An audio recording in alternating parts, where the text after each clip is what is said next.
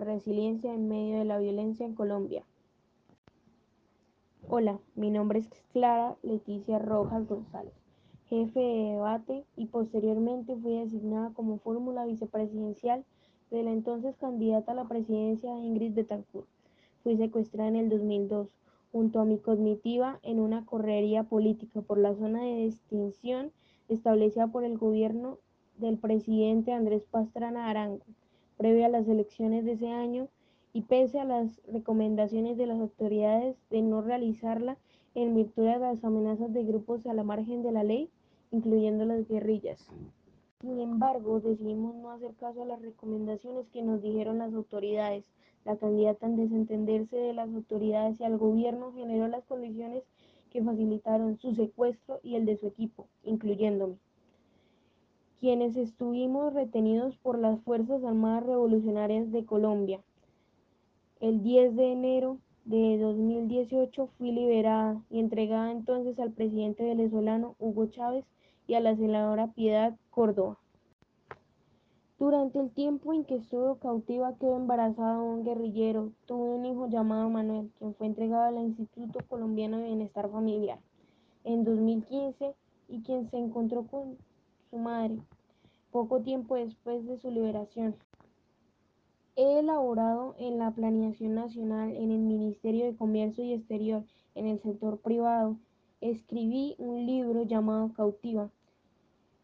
Fui directora ejecutiva de la Fundación País Libre y fui representante a la Cámara por el Partido Liberal. Mi vida es el reflejo de la de centenares de colombianos, por no decir miles, cuyas vidas han sido afectadas radicalmente por las circunstancias políticas del país,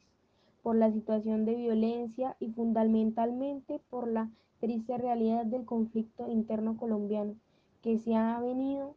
por más de medio siglo,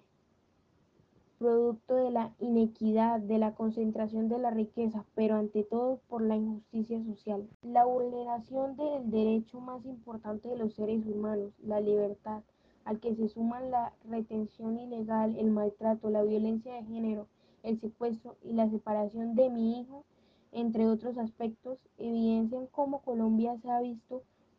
por décadas y por tantas generaciones afectada por una lucha sin sentido, en la cual los más vulnerables e inocentes terminan como víctimas.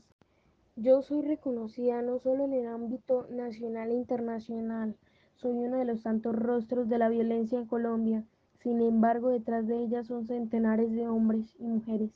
niños y niñas que han tenido que sufrir por el rigor de un conflicto armado que parece no tener fin, al que se le ha tratado por diferentes gobiernos dar un punto final, pero pareciera no haber el compromiso suficiente para lograrlo, porque se firman acuerdos y se incumplen, se pactan acuerdos de paz y se aceptan procesos de reinserción que a la final se quedan sin el respaldo de quienes tienen en manos fortalecerlo, cristalizar y poder empoderar para hacer lo posible. Un país tan rico, con tanta abundancia, que se pierde entre la desidia del Estado, el desinterés de los poderosos, la poliquetería y la corrupción.